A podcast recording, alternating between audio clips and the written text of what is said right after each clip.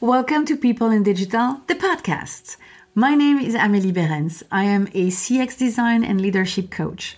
I'm leading the CX revolution towards the human centered design era. No more, no less, my friend. And with me, you're going to take action, build confidence, and deliver in the most radical human way. Here's what I propose to you. Every week, you'll discover a new episode focusing on a mix of big picture thinking and step by step actions to follow through discussions with experts who are passionate about people or the digital industry or both. Also, I craft special episodes to develop your mindset and your self awareness because that's where lies your superpower. It's packed with everything you need to know to build a better, more impactful, and more sustainable business in your industry and make the best decisions for your career or your business. So, what are you waiting for? Start taking action and create a positive impact today by signing up for the podcast. It's like a little commitment for yourself because the only way forward is to focus on people and yourself, of course. I'm also very happy to invite you to the Leader Attitude, the only newsletter that helps you to take your power back by focusing on mindset, people, and execution. It's an exclusive weekly email that you can read at your own pace to help you remember the concepts. I will also notify you when I launch new stuff, products, group coaching, trainings, and other fantastic surprises, of course. Sign up today on ameliebeerens.com all the links are also in the description. And join a growing community of leaders like you who have decided to take a turn in their career or their business. Oh, and one last thing please remember it's always a good moment to start. On to the podcast now.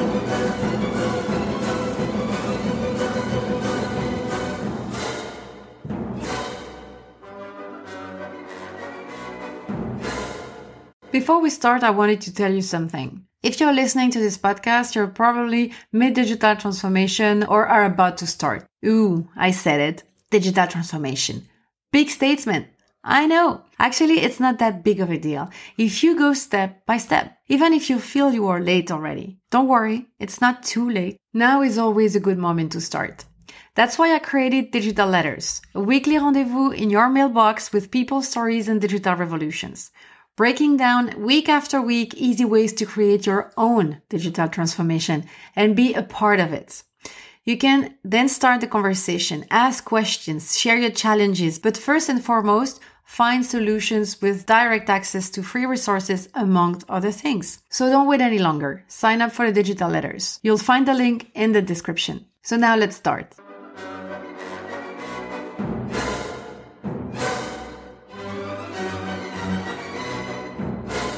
Budget is the sinews of war.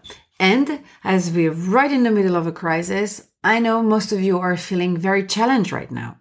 Budgets are in meltdown and we all need to make an extra effort. But of course, the pressure for performance didn't change. A lot of companies are now in survival mode. I know that for some companies, this survival mode leads to severe cuts in marketing, for example, which is quite often the nest of customer experience. So your plans need to be reworked and the options are limited now. But customer experience should not be an extra feature, an extra marketing campaign that is flushed away as soon as their budget is challenged. Today, I'm going to share with you six ways to improve your customer experience with no budget. I need to make a disclaimer. This isn't magic. These methods will require some work and effort. So Sorry, guys, but there is no easy way to thrive in a crisis. So don't expect any BS from me about that. But I guarantee you that these are really satisfying methods to set up as you will learn and see an impact instantly. Growth is very often the way things move forward in companies. But the thing is, I don't believe growth will help those impacted by the crisis right now, or at least growth as we know it so far. That might sound insane for some of you because no sales equals no business. Yeah, sure, you're right. Still, I just think that the crisis might be an opportunity to bring better care to your customer, to their experience with you. It's an opportunity to grow your business in another way. There's clearly a switch of mindset. I agree with that. Instead of thinking only in terms of stocks, outputs, and figures, think in terms of outcome, moment, experience. Why? Because we've been seeing great examples of companies that thrive and grow thanks to a customer centric approach for years now. Research by Deloitte found that customer centric companies were 60% more profitable compared to companies that were not focused on the customer. By focusing on your customer, you will get more chances to understand how to really help them to achieve their goals and so provide the best outcome possible for them. This will help you to be relevant. This will help you to sell, cross sell, create new services, or imagine other products or whatever. Also, about the survivor mode. You should know by now that we are stronger together, right? If it hasn't happened yet, you might see your business, your sector, your role in the company totally disrupted. Focusing on people, your customers and coworkers will bring you to the right knowledge for resilience. This is even more important right now as the world is upside down and all the certainty you ever had doesn't exist anymore. So this is the moment to be humble and start to relearn how to do our jobs. If you still need convincing about these CX methods, you'll be interested to test these free budget methods. So, how? This is the question now. What are these free methods to improve your customer experience and to be customer centric? The first one, it's called the customer chair. This one is the easiest and the quickest to implement. So sorry, but no excuse. You simply put an empty chair in the room and label it customer. You give them a name and everything. You make it a person. This way, you can't ignore the one, maybe new person in the room. I know. I know there's something missing. How can you implement the chair technique in this new remote work era? What about Zoom or Teams meeting? Yeah, yeah. Well, that technique has evolved into an even more powerful one. The chair is not empty anymore. That's not a thing. It's not even possible. In every meeting, one person in the team will embody the client and sit in this virtual chair. That way, you can't ignore the opinion of your customer because it's actually one of your colleagues. It's important that it's not always the same person sitting in the chair as the purpose is to spread that reflex to teams and stakeholders. In time, you will not forget the client anymore in the discussion and this customer chair does not cost a penny. This method is by far the most powerful as you'll disrupt the way you do meeting and make decisions for sure. You'll soon wonder how you did any business before that customer chair arrived in your meetings. The second one.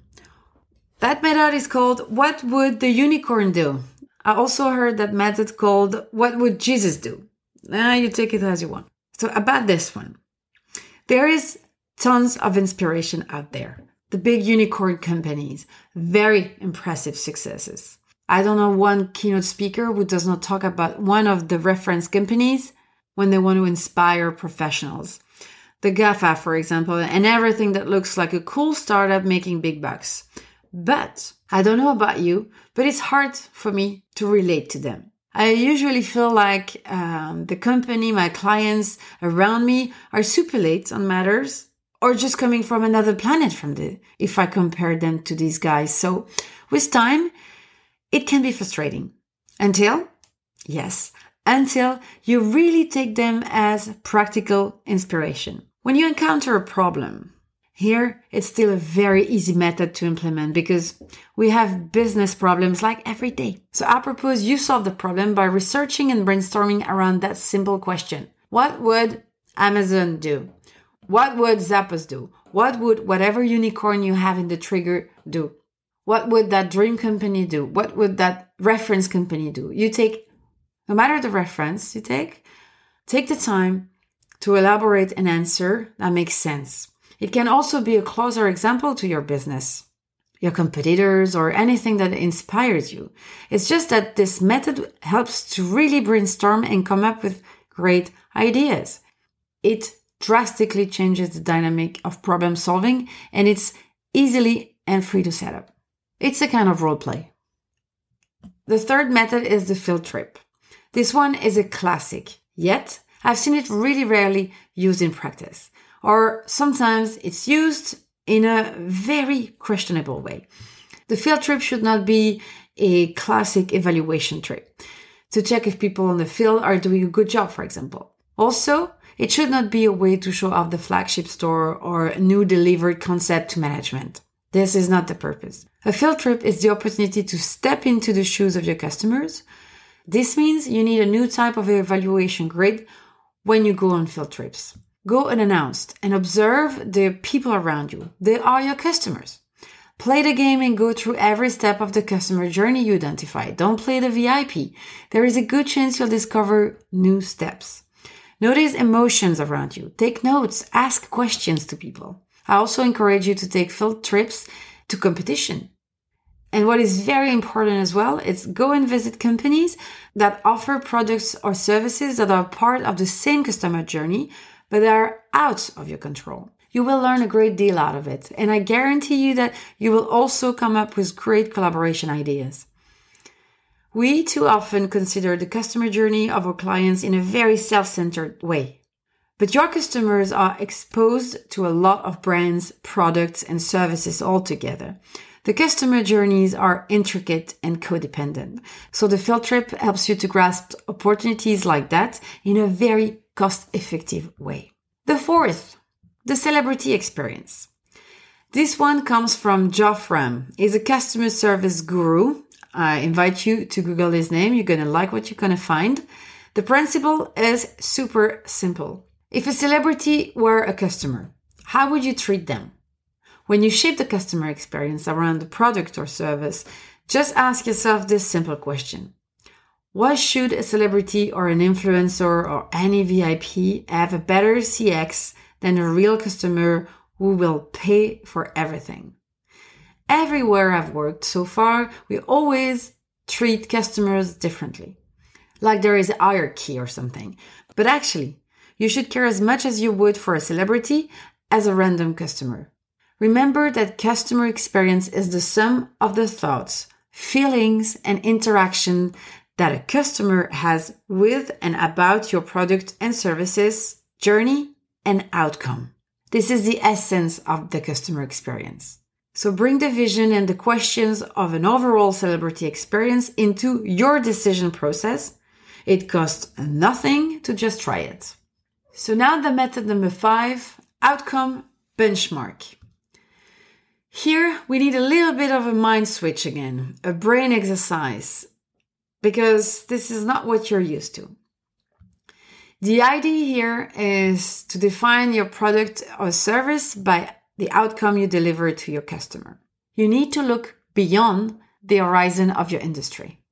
For example, the outcome of Disney is magic. You're familiar with the theme parks, movies, all the merch that is all around the world and, uh, and triggering all the kids the red threads around all the, the products and services they offer is magic. It's the outcome of everything they produce. The outcome of Harley Davidson on the same logic is freedom. And you can go around like this for every brand and find their outcome, which is not the same at all with the output. So stop focusing only on satisfaction. People do not buy satisfaction.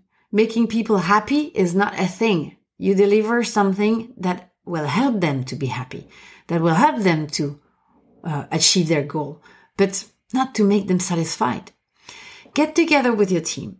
Observe the industries around you, benchmark other companies that have different products and services than you, but the same outcomes. It's a very enriching experience. You'll learn from them. And again, I'm sure you'll find some great opportunities to develop and collaborate. This is a new way of looking at things and it will impact positively on the whole customer journey once the outcome is clearly defined with your team. So I really recommend strongly that exercise.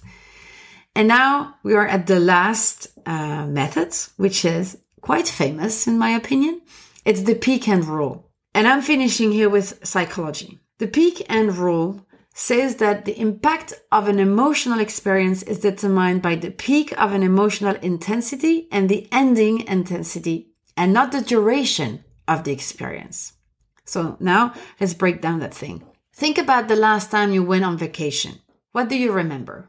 Perhaps you recall a particularly beautiful view from the top of the mountain after a long hike, or maybe you thought about an interesting exhibit you saw at a museum or a perfect morning on the beach with your family. You might also picture the moment when your last trip took a turn for the worst. Maybe you thought of losing your passport or falling ill far from home. Whether the memories were happy or miserable, your overall impression of your last vacation likely feature a few particularly strong moments. We remember experiences in our lives as a series of snapshots rather than a complete catalog of events. Our minds quickly average the moment that most stand out in our memories to form our opinion of the past. The most emotionally intense points of an experience and the end of that experience are heavily weighted in how we remember an event. And understanding the rule of how our minds work when storing information allows us to design more memorable products and to improve customers' subjective opinion about a user interface, for example. Remember when you work on your customer journey that you're building an experience. Your customer will remember only bits of it. They will remember the peak and the end, actually. So now think a little bit about the last survey email you sent after you closed the deal. Is it really how you wanted to end this experience? Yeah, I'm challenging that because I'm not very a fan of uh, after sales survey, but well, that's another topic for another time. Every touch point counts in this process. So bring as much as you can when you design the experience. This method is a must have when you work on your customer journey. And about that, you can find in the description the link to download your free guide to design your customer journey. And you'll see this exercise will look totally new now that you've got these new methods in your toolbox. So please let me know when you start to use them and the outcome they have because I'm very curious and I'm, you know, I like to have always your feedback about that. And I'm sure you're going to have some surprises discovering these free methods. So voila. It takes practice. But as usual, let me remind you that now is always a good time to make a start. So I hope you find these uh, methods useful and can use them in your team or company. If you need a recap, find the full article on my website, ameliebeerens.com. Amelie like the movie and I spell my name B-E-E-R-E-N-S. The link is in the description. Or you can contact me by email or direct messages on LinkedIn, Facebook, Instagram, and Twitter. I'm easy to find thanks to my name, Amélie Beerens. The links are in the description. Also, if you're determined to improve your digital revolution, take action and create impact, you'll be able to sign up for my digital letter. It's my weekly newsletter for CX Minds. Don't forget to subscribe to this podcast before you go. Leave me a comment or visit my website. And if this podcast helps you, if you learn something new, you can also share it with a friend. It will help me as well. I can't wait to hear your feedback on all of this. See you next week. Take care.